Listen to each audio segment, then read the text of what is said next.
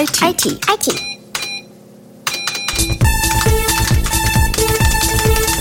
CD-ROM kennt, kennen vielleicht einige schon nicht mehr. Und dann wurde ein, ein aus Lego ein kleiner Roboter gebaut, der halt diese SSD immer rein und raus ähm, geschoben hat. IT auf die Ohren. Willkommen zu IT auf die Ohren, Folge 7 mittlerweile. Und bei mir sind Oliver André auf der Heide von IOK, Markus Grau und Christian Fuhrmann, beide von Pure. Wir haben in der sechsten Folge über verschiedene Themen, unter anderem die Philosophie von Pure gesprochen.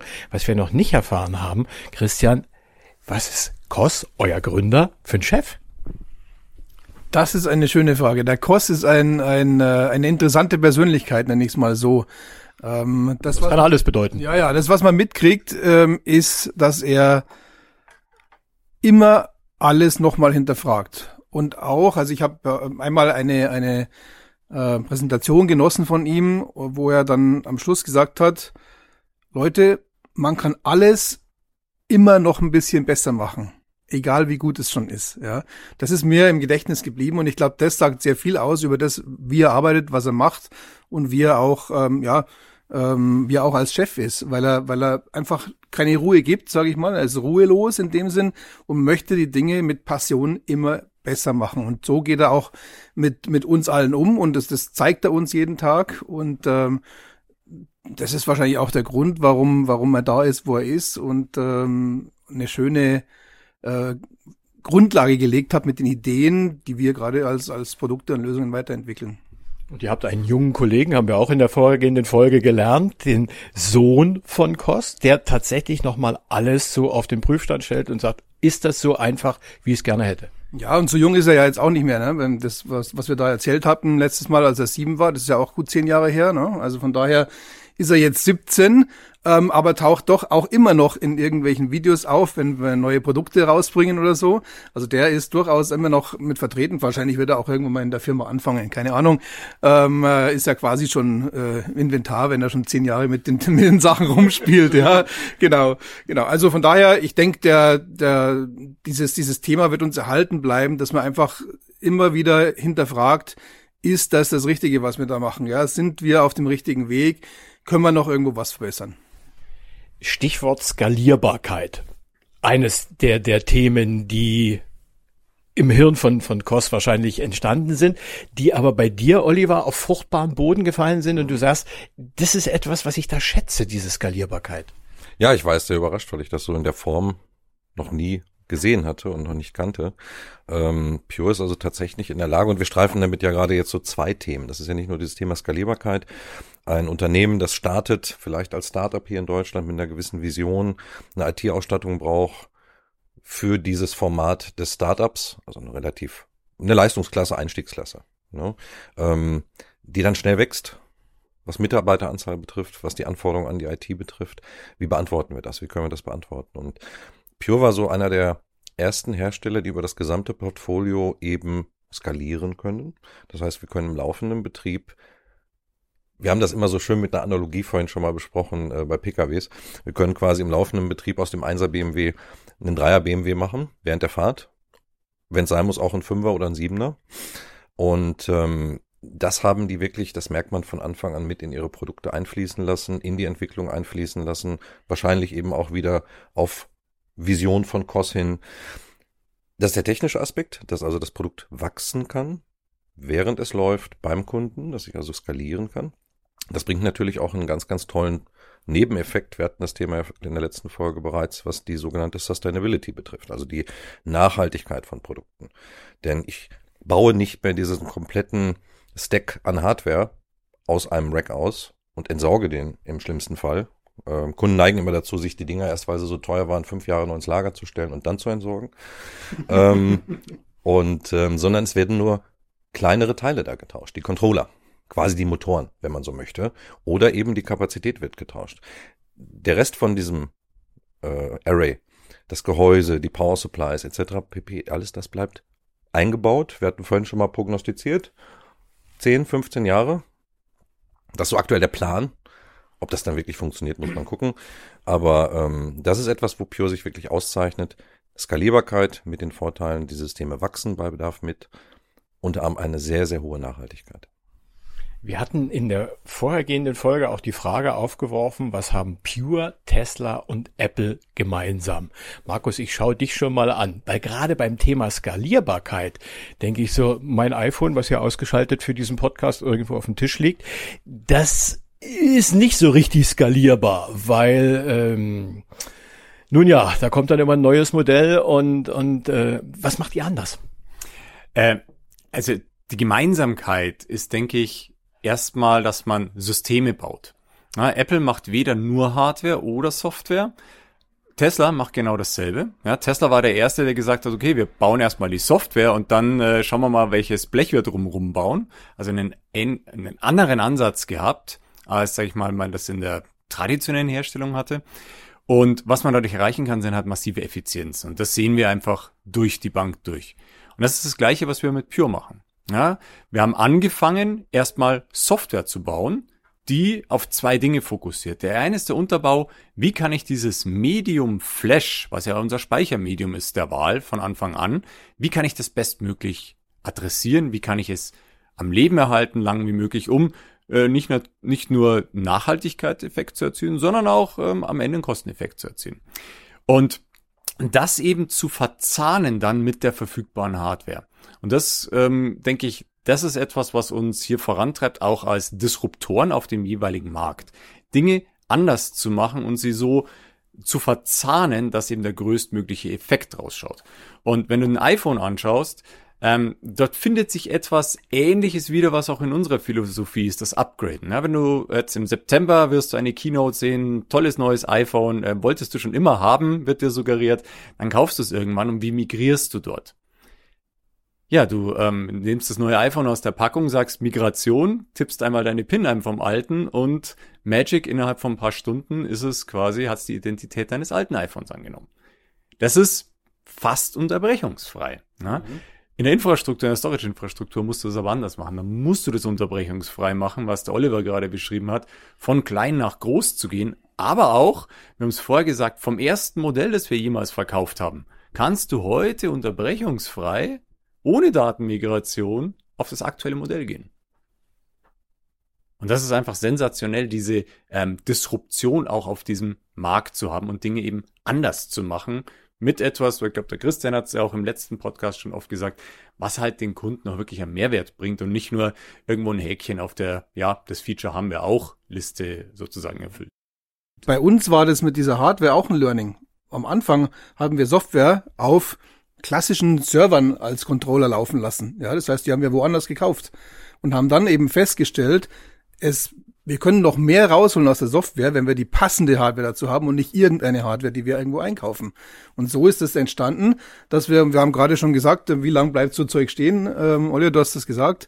Ähm, da ist dann unser, unser Chassis entstanden, dass wir vor ja, zehn Jahren, oder was grob, mhm. Ähm, in den Markt gebracht haben dass wir heute immer noch so in der Form haben. Das heißt, da ist diese Langlebigkeit dann auch schon mit drin und diese Sustainability, die wir heute erwarten, war auch damals, hat sich noch keiner darüber Gedanken gemacht, außer in dem Sinne, dass man sagt, ich will nicht mehr so viel rumbauen müssen, sondern ich will nur das austauschen, was wirklich notwendig ist. Und ich glaube, das haben wir bisher ganz gut erfüllt und ähm, ich denke, wir werden das auch so weitermachen. Ich nagel dich jetzt drauf fest, also versprochen ja, hier, ja? Alles gut. wir können ja bei, bei mit Pure-Systemen sogar Sachen machen. Ähm, ich möchte nochmal den Podcast Folge 123 äh, ins Leben rufen. Da haben wir uns ja über den Abgesang der drehenden mechanischen Festplatte unterhalten. Wir haben viel gesprochen über SSDs, und, Die Jungs jubeln. Ja, genau. Und äh, wir haben über NVMe gesprochen und ähm, wer möchte, kann die sich die ersten drei Folgen dazu gerne nochmal anhören. Ähm, da ist Pure zum Beispiel auch so weit, dass die, die Medien, da wo wir die Bits und Bytes letztendlich speichern, auch schon bei Kunden im laufenden Betrieb gegen modernere Typen ausgetauscht haben.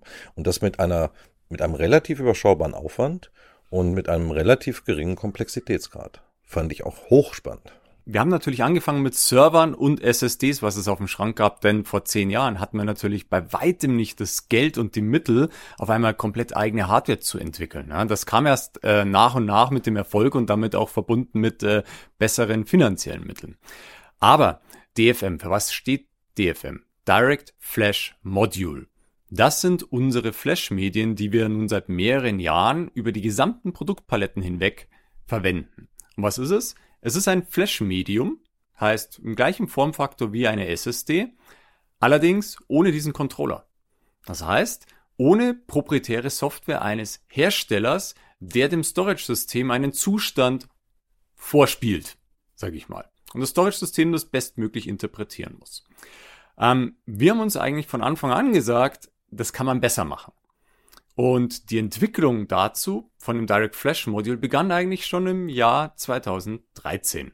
Also zehn Jahre davor, als wir ein Startup im Startup gegründet haben, aus dem später dann die Produktlinie Flashblade entstanden ist. 2016. Was wir dort gemacht haben, ist keine SSDs verwendet, sondern tatsächlich NAND Flash direkt auf äh, Boards verlötet und die ganze Logik zum Programmieren dieser Zellen, zum Refreshen der Zellen, zum am Leben halten der Zellen, zum Ausbalancieren, das komplett in die Betriebssystemsoftware integriert haben, des Storage-Systems. paar Jahre später haben wir das Ganze als Flash-Module, als Direct-Flash-Module auf den Markt gebracht für die gesamte Produktpalette.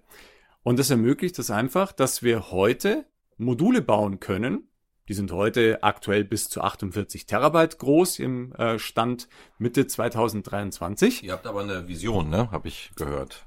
Genau, wir haben die Vision, dass wir in drei Jahren äh, 300 Terabyte große Module ausliefern werden. Und was ist jetzt die Besonderheit daran? Erstens mal, in drei Jahren werden wir Festplatten sehen, die vielleicht 100 Terabyte groß sind, wenn man den Roadmaps, die öffentlich sind, der Festplattenhersteller glaubt. Das heißt, wir sind dreimal so groß wie eine Festplatte. Bei aber deutlich geringerem Stromverbrauch, bei deutlich besserer Verfügbarkeit. Ähm, und damit gibt es keinen Grund mehr, überhaupt Festplatten zu kaufen oder überhaupt daran zu denken.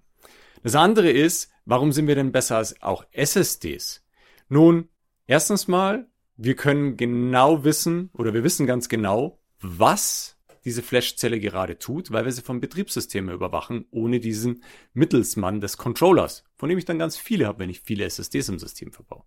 Ich bin packungsdichter, was es uns ermöglicht, ein 300 Terabyte Device zu bauen, beim gleichen Stromverbrauch von einer 256 Gigabyte SSD. Es macht es nachhaltiger, weil wir tatsächlich auch weniger DRAM in den einzelnen Flash-Modulen brauchen. Denn wir haben immer einen gewissen Anteil an DRAM pro SSD heute. Und den versuchen wir immer runterzubringen. Und der ist deutlich geringer als bei Standard-SSDs. Das heißt auch hier weniger Stromverbrauch, nachhaltiger am Ende des Tages. Ähm, und das ist wiederum ähm, auch etwas, was Kost von Anfang an schon gesagt hat, okay, wenn wir die finanziellen Mittel haben, dann machen wir es selbst, weil wir glauben, wir können es besser. Und es bringt uns heute zu dem Punkt, ähm, dass wir die gesamte Produktpalette damit ausgestattet haben mit diesen Flash-Modulen, sie sehr langlebig sind und wir heute schon Packungsdichten haben, ähm, die wir ganz nebenbei schon seit mehreren Jahren in dieser Größe ausliefern, in Standardsystemen bei hervorragender Performance und Verfügbarkeit. Bisschen Festplatten-Bashing ist für dich auch noch übrig, Christian. Ist noch was übrig? Gut. ähm, dann würde mir dazu noch einfallen, dass wir mittlerweile Kunden haben, die aufgrund der Packungsdichte sich für Pure entscheiden, weil sie keinen Platz mehr im Rechenzentrum haben oder weil sie das ganze Ding nicht mehr gekühlt kriegen. Ja, und das heißt natürlich, wenn ich dann statt einem oder zwei Racks das Ganze auf, was ich, drei, sechs, vielleicht zehn Höheneinheiten unterbringe, ja, dann habe ich eine ganz andere Voraussetzung, um weiter in die Zukunft zu planen in meinem Rechenzentrum. Das sind für mich Sachen, ähm, da haben wir noch nicht dran gedacht, ähm, auch vor fünf Jahren noch nicht so wirklich, ähm, aber auch jetzt wieder eben mit dem Stromthema, auch mit dem Platzthema, weil die Daten wachsen immens, ja, und wenn ich das alles auf nicht ähm, packungsdichte optimierten Systemen lagere, dann, dann wächst halt auch der Platzbedarf ganz, ganz krass. Du hast gerade gesagt, dann habe ich ganz andere Visionen. Skizzier mal. Ja, die Vision ist äh, für uns als Pure ist der All-Flash Data Center. Das haben wir vor zehn Jahren gesagt und das sagen wir jetzt immer noch. Und wir sind gerade ähm, einen weiteren Schritt in diese Richtung gegangen mit dem neuen FlashBlade E, ähm, was uns ermöglicht. Ähm, und da haben wir zum ersten Mal einen Schritt mit mit Straßenpreis öffentlich bekannt geben gemacht, ja, ähm, wo wir zum ersten Mal hingehen und sagen, wir sind in der Lage, ähm, den, den Flash-Speicher für große Datenmengen ähm, im Bereich der Festplatte ähm, auch hinzukriegen. Und das sind Dinge, da hätten wir, wir haben wir vor, vor zehn Jahren sowieso nicht, aber auch vor zwei, drei Jahren hat da noch keiner drüber nachgedacht, dass Flash irgendwann mal in die Nähe kommen würde von der Festplatte, vom Preis her. Das ist die Vision. Die Realität, die aktuelle, ganz aktuelle Realität ist, vor wenigen Wochen, ich habe ein Foto von euch gefunden, mhm. ist IOK als Fast Start Unternehmen ausgezeichnet worden. Was steckt dahinter? Ich glaube, Fast Start Partner hieß das mhm. offiziell. Ne? Ja, das war ja schon, da muss ich jetzt ein bisschen aufholen. Ähm, IOK ist, ähm, jetzt muss ich mal ein bisschen Werbung machen. Ähm, wir machen vieles, glaube ich, ein bisschen anders wie andere Systemhäuser, glaube ich. Ich mache es lang genug, um das beurteilen zu können. Und wir haben immer etwas getan, wenn wir was machen, machen wir es richtig. 100 Prozent oder gar nicht. Das heißt, irgendwelche neuen Hersteller mit ins Portfolio aufnehmen nach langer Abwägung und die dann so dahin dröppeln lassen. Oh, dann machen wir mal ein bisschen Geschäft mit denen und äh, gucken mal, wie sich das entwickelt. Das ist nicht unser Ding. Wenn wir, dann machen wir was zu 100 Prozent. Und ähm, mit Pures Hilfe haben wir unsere SEs äh, sehr, sehr schnell halt ausgebildet, was Pure-Technologie betrifft. Wir haben jetzt immer in der ersten Folge davon besprochen, dass Pure sehr, sehr simpel ist in der Administration, in der Bedienung, aber natürlich gibt es auch bei Pure Tasks, wenn das konfiguriert werden muss, da braucht man ein bisschen mehr Wissen von den Systemen. Und Pure achtet auch darauf, dass seine Partner entsprechend ausgebildet werden, dass die zertifiziert werden. Das haben wir relativ schnell hingebekommen mit Unterstützung von Pure und waren dann tatsächlich auch relativ schnell sehr erfolgreich mit diesen Produkten. Das heißt, wir haben also da innerhalb von kürzester Zeit Umsatzgrößen erreicht, die offensichtlich kein anderer Partner in diesem Geschäftsjahr erreicht hat. Deshalb Fast Start. Genau, deswegen Fast Start Award. Ja, und wir bemühen uns, vielleicht kriegen wir das ja noch mal repliziert und noch mal ein zweites Mal auf die Bahn. Wir schauen. Christian hat über seine Visionen, wo die Reise hingeht, gesprochen. Was bedeutet das für euch als Systemhaus? Was nehmt ihr davon dankbar an und sagt, hey, da warten wir schon die ganze Zeit drauf. Da mhm. warten unsere Kunden drauf. Da fragen die Jungs mhm. nach. Riesenthema aktuell bei uns ist Pure as a Service. Ähm, muss man vielleicht kurz erklären, ist ein Consumption-Modell von Pure. Das heißt, wir, ähm, die Kunden kaufen kein Produkt mit einer gewissen Leistungsklasse X und einer gewissen Kapazität, sondern die Kunden kaufen ein Speichersystem und verbrauchen und gebrauchen es und Pure mietert im Hintergrund die Nutzung. Wenn Kapazitäten angefordert werden müssen, dann kommt, muss man sich wirklich so vorstellen, ein Karton und ein Techniker von IOK und erweitert dieses System. Ähm, es gibt Leute, die im Hintergrund diese Systeme bei Pure managen, monitoren und überwachen, so dass wir immer wissen, die Leistungsgrenzen dieses Systems sind, was Kapazität und Performance äh, betrifft, noch nicht erfüllt oder sie sind erfüllt oder wir nähern uns einem Punkt, wo wir da was tun müssen. Und äh, das gibt dem Kunden natürlich den riesen, riesengroßen Vorteil, dass egal was er mit seinem Geschäftsmodell tut, dass das Storage für ihn mitskaliert.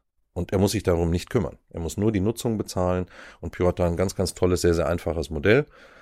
Ähm, dazu noch sehr, sehr schöne Mechanismen mit äh, Menschen, die sich im Hintergrund wirklich dann um diese Systeme kümmern, regelmäßig mit den Kunden kommunizieren.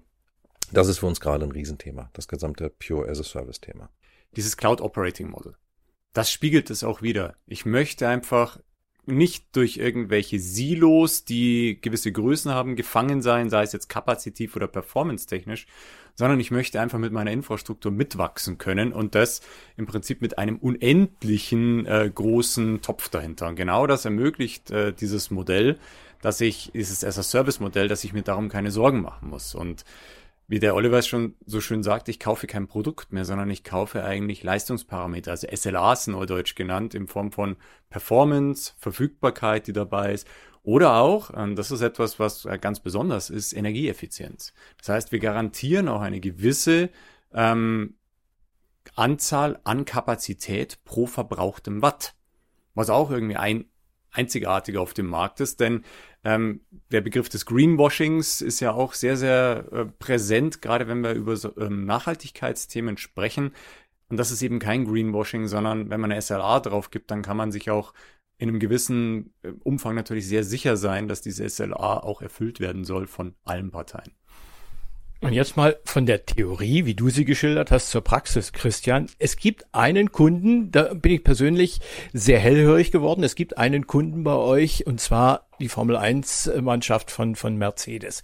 Wie muss ich mir vorstellen, dass euer Produkt mit den Rennwagen zusammenarbeitet. Ja, das ist, äh, ist sehr interessant. Also für die, die Formel 1 ähm, verfolgen, ist es natürlich auch immer äh, sehr schön zu sehen, wenn da ja, alle 14 Tage ähm, die Rennwagen irgendwo anders auf der Welt durch die Gegend fahren. Ne? Und wenn man sagt, die fahren irgendwo anders auf der Gegend durch die Welt, dann fällt einem sehr schnell auf, dass da sehr viele Dinge mittransportiert werden müssen. Mhm. Natürlich auch die IT. Ja.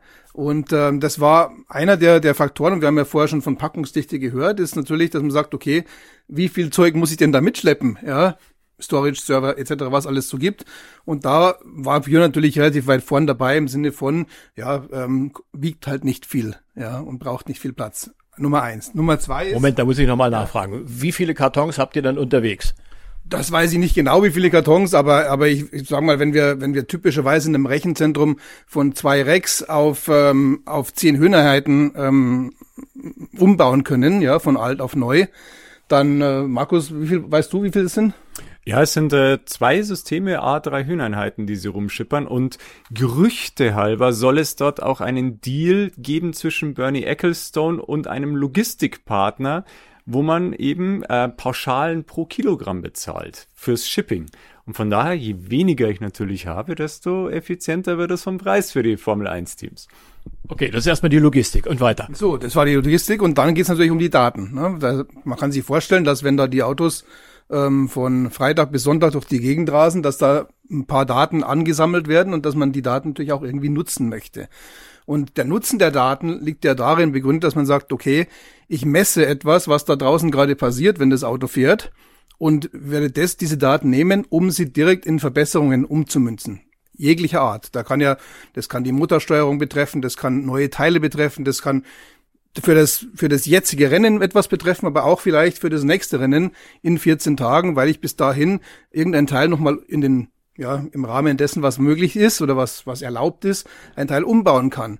Ja, und da kommen eben die, diese, da kommt dann die Geschwindigkeit rein der Daten, wie schnell kann ich die Daten auswerten. Das war dann auch ein Kriterium, wo man gesagt hat, na ja, All Flash, die sind natürlich seit, wie lange ist Mercedes schon schon äh, Kunde von uns, also bestimmt sechs Jahre, sechs, sieben Jahre. Sechstes oder siebtes Jahr, ja. Genau, und damals war natürlich überall auch noch Festplattensysteme gang und gäbe. Da mussten die natürlich auf Flash gehen, weil das war ein Differenziator für die, wenn sie die Daten einfach viel, viel schneller auswerten konnten. Und so sieht man auch da wieder, ähm, das eine ist, wie gehe ich mit den Daten um, aber das andere auch ganz banale Dinge wie eben das Gewicht oder der Platzbedarf. Ja gut, jetzt haben wir gesprochen über die Systeme, die auf der Rennstrecke sozusagen zum Einsatz kommen. Ähm, ganz nebenbei, ähm, ich durfte mal an einem Event teilnehmen. Nur die Durchfahrt der Box ist ungefähr die Datenmenge einer CD-ROM, also 700 Megabyte. Weißt, CD-ROM kennt, kennen vielleicht einige schon nicht mehr, was das Die ist. Älteren können sich erinnern.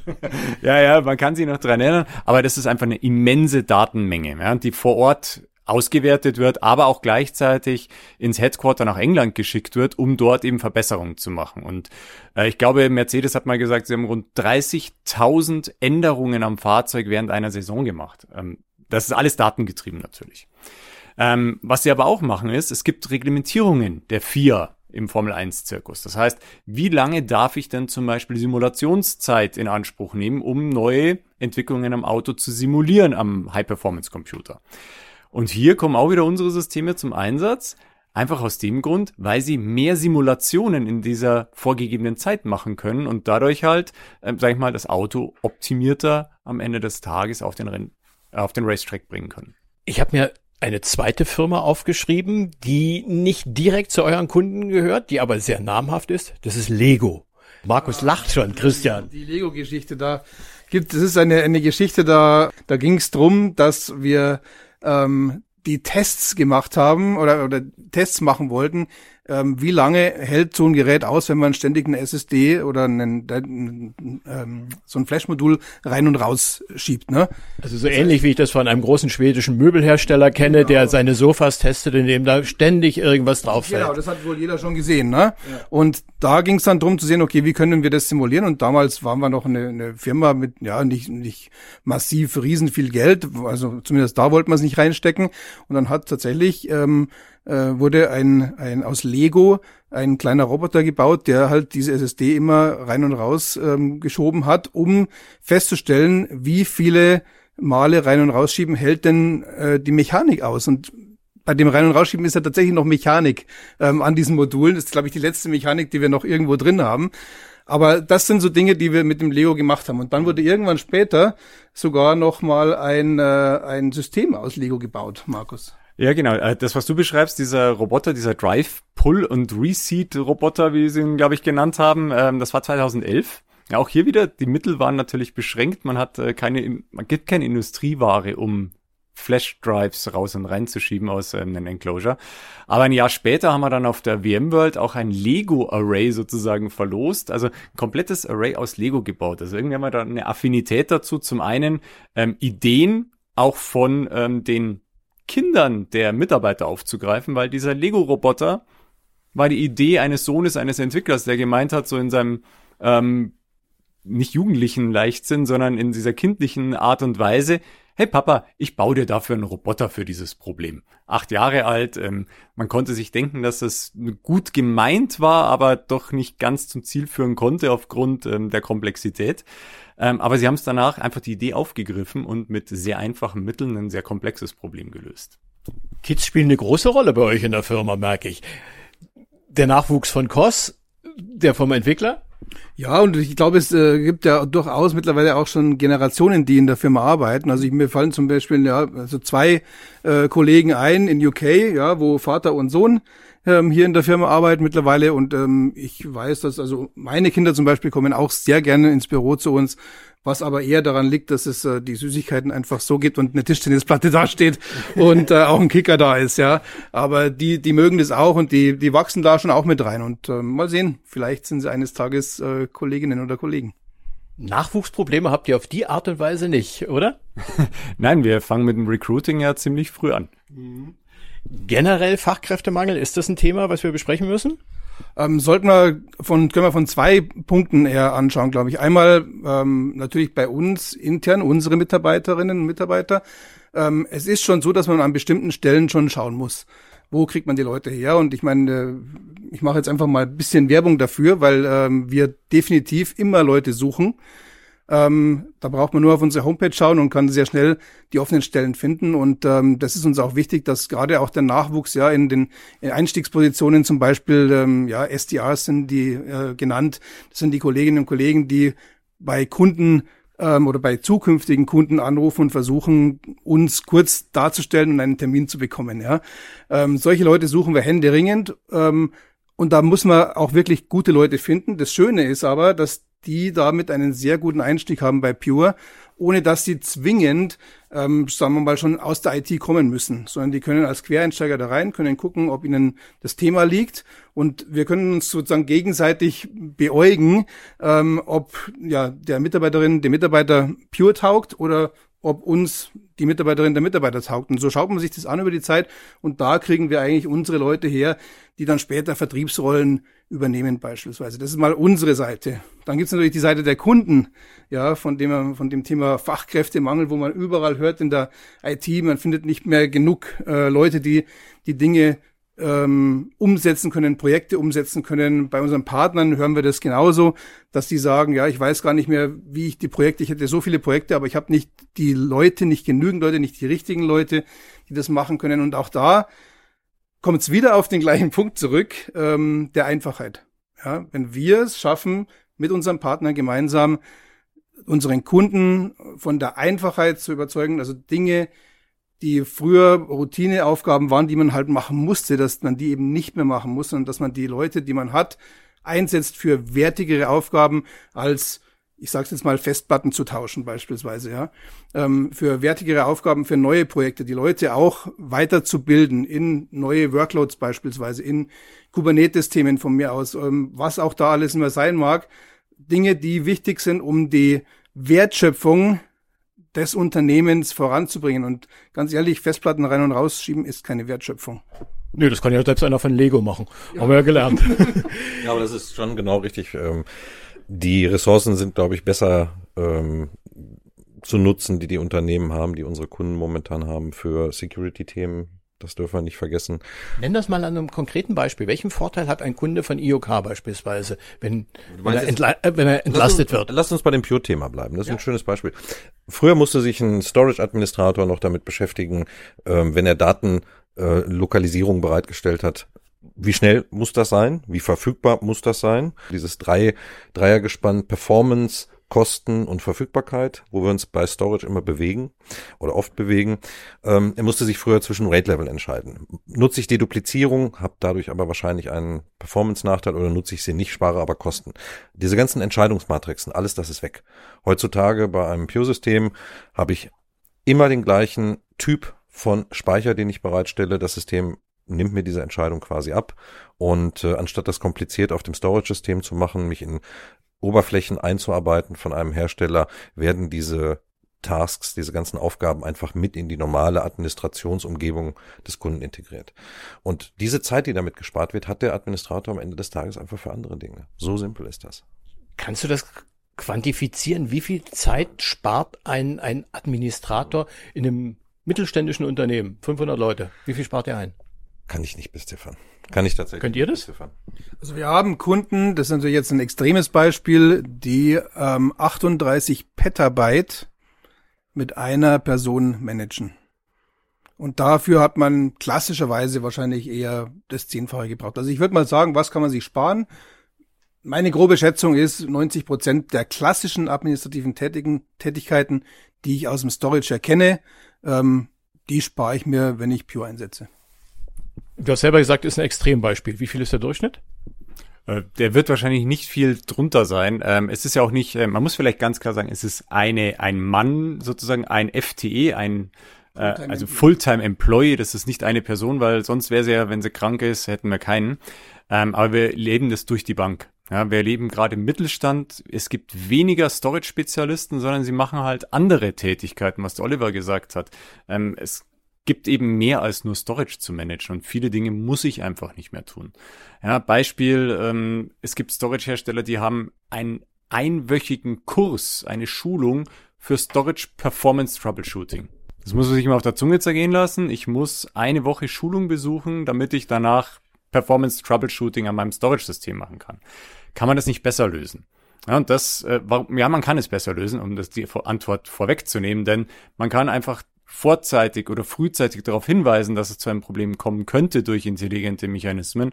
Und dann schalten sich Leute des Herstellers oder des Partners ein, die viel tiefer in der Materie sind, als vielleicht der Kunde das selbst jemals sein könnte. Und das ist auch so ein bisschen was zu deiner äh, ein, eingehenden Frage ganz am Anfang. Was ist Kost für ein Typ, ja? Und Koss ist genau dieser Typ, der sagt, okay, wir hinterfragen das einfach mal, weil jeder Hersteller macht es, weil das schon immer so gemacht hat. Aber kann man das nicht besser machen? Und diese, dieser Drang, es besser zu machen und anders zu machen damit einen, am Ende einen Mehrwert zu generieren, der ist so groß, der zieht sich wirklich durchs gesamte Unternehmen ähm, und durch alle Rollen auch durch. Was wir immer wieder feststellen, ist im Mittelstand, da sind die IT-Abteilungen super klein. Ja, also wir reden da von äh, teilweise zwei, drei, vielleicht vier Leuten, die so einen gesamten Strauß an all dem, was in der, im Rechenzentrum und in der Applikationswelt anfällt, dass die alles managen müssen. Und ich glaube, genau um die geht's uns auch, ja, wo wir sagen, okay, wenn ihr schon so viel managen müsst, dann ist es wichtig, dass wir genau da, wo wir entlasten können, nämlich auf der Storage-Seite, das immer so komplex war, dass wir da die Komplexität rausnehmen und genau diese vier Leute entlasten. Die brauchen dann keinen Spezialisten mehr für das Storage, die haben dann Spezialisten für was anderes. Ja, aber für Storage brauche ich es nicht mehr. Da sagt jeder, der heute keine Ahnung ähm, Microsoft kennt, jeder, der der VMware ähm, administrieren kann, der kann auch eine Pure administrieren, ja. Und zwar ohne, dass er sich in eine Woche oder zwei Wochen in Schulung setzt und auch, was du gerade gesagt hast, eine Woche Kurs für Troubleshooting. Ähm, meistens kommen ja erst drei Wochen Kurs, damit ich überhaupt weiß, wie das Ding funktioniert. Und dann habe ich noch eine Woche Kurs, damit ich weiß, was ich tun muss, wenn es mal nicht funktioniert. Ja, also das finde ich schon, äh, und es ist immer noch so heute, und es ist in ganz vielen Bereichen so. Ja, und das, da müssen wir ran als Branche, sage ich mal. Ja, da sind wir vielleicht ein bisschen Vorreiter auf der Storage-Seite, aber da muss eigentlich die ganze Branche ran. Das war ein schöner Appell. Trotzdem will ich euch nicht aus der Runde entlassen in dieser Folge von, von IT auf die Ohren, indem wir so eine kleine Sneak Preview am Ende noch haben. Was habt ihr noch in der Pipeline? Auf was kann, können sich Systemhäuser wie IOK, Oliver, auf was können die sich freuen in Zukunft? Ja, zum einen haben wir natürlich unser großes Motto des All-Flash Data Centers. Ähm, Das ist nicht ganz neu. Das ist nicht ganz neu, so haben wir die Firma gestartet. Ähm, und da haben wir gesagt, naja, wen wollen wir angreifen mit All-Flash-System? Und damals muss man rückblickend sagen, hier 2009, als die Firma gegründet wurde oder 2011, wo das erste Produkt kam, da war das eine Nische, wo man gesagt hat, High Performance Only. Da brauche ich Flash und für den Rest, nee, ist viel zu teuer, brauche ich nicht. Mittlerweile sind wir an einem Punkt angekommen, wo wir sagen, Flash ist der Standard für alles, was irgendwie Performance benötigt. Und diese letzte Bastion der Festplatten, unstrukturierte Daten, die die großen Datengräber darstellen, das ist das nächste Ziel, um zu 100% vom All-Flash Data Center zu kommen. Ja, wir wollen die Festplatte sozusagen aus allen Rechenzentren rausschmeißen. Tape wird überleben, glaube ich, ähm, und Flash, aber die Festplatte hat keine Daseinsberechtigung mehr. Und dann werden wir weiterentwickeln. Wir haben gehört, große Module, packungsdichtere Module, die sich dann natürlich auch äh, im Preis widerspiegeln werden. Ähm, auf der anderen Seite, der Businessplan war damals zu sagen, wir fangen mit einem Block-Storage-Produkt an und der dominierende Player damals war eben die EMC zu der Zeit. Und wir haben gesagt, wir wollen nicht die Nische angreifen, sondern wir wollen den großen Kuchen. Also haben wir gesagt, EMC ist sozusagen derjenige, den wir vom Platz oder vom Thron stoßen wollen. Im File Storage ist es ein bisschen anders. Ähm, hier ist äh, die Firma NetApp sehr, sehr prominent und am Ende des Tages wollen wir auch die äh, ganz schön ärgern und ihre Vormachtstellung in der Pfeilbranche hier auch in Frage zu stellen. Und dort geben wir eine Menge Gas, auch in der Entwicklung, um das Realität werden zu lassen. Ja, wir haben in den letzten zwei, drei Jahren extrem viel investiert in, in uh, Research and Development, haben ähm, in Prag ein neues äh, Development Center aufgemacht, wo mittlerweile wie viele 500 Leute ähm, sitzen innerhalb von zwei Jahren. Und das ist der Grund, warum ihr jetzt auch gerade schon seht, dass viele neue Produkte kommen, viele neue ähm, ja, Workloads. Das Thema File ähm, wird zum Beispiel da in Prag ähm, mitentwickelt. Ähm, das sind Dinge, darauf wollen wir äh, hinarbeiten, ja, dass wir da mehr bringen und euch als als Partner, euch als IOK mit diesen Neuigkeiten unterstützen und um ja bei dem Kunden einfach noch mehr Unterstützung zu bieten und ja, diese Einfachheit auch in das letzte Eck vom Rechenzentrum einzutragen. Meine Herren, ich sag herzlichen Dank. Die siebte Folge IT auf die Ohren. Wer wissen will, wie wir alle aussehen, Oliver, Christian, Markus und ich, der schaut auf die Seite itaufdieohren.de. Ich freue mich auch, wir freuen uns auf ein Feedback per Mail, per Anruf, wie auch immer. Kontaktmöglichkeiten sind auf itaufdieohren.de vorhanden und dann bis zur nächsten Folge. Vielen Dank, die Herren. IT. IT. IT.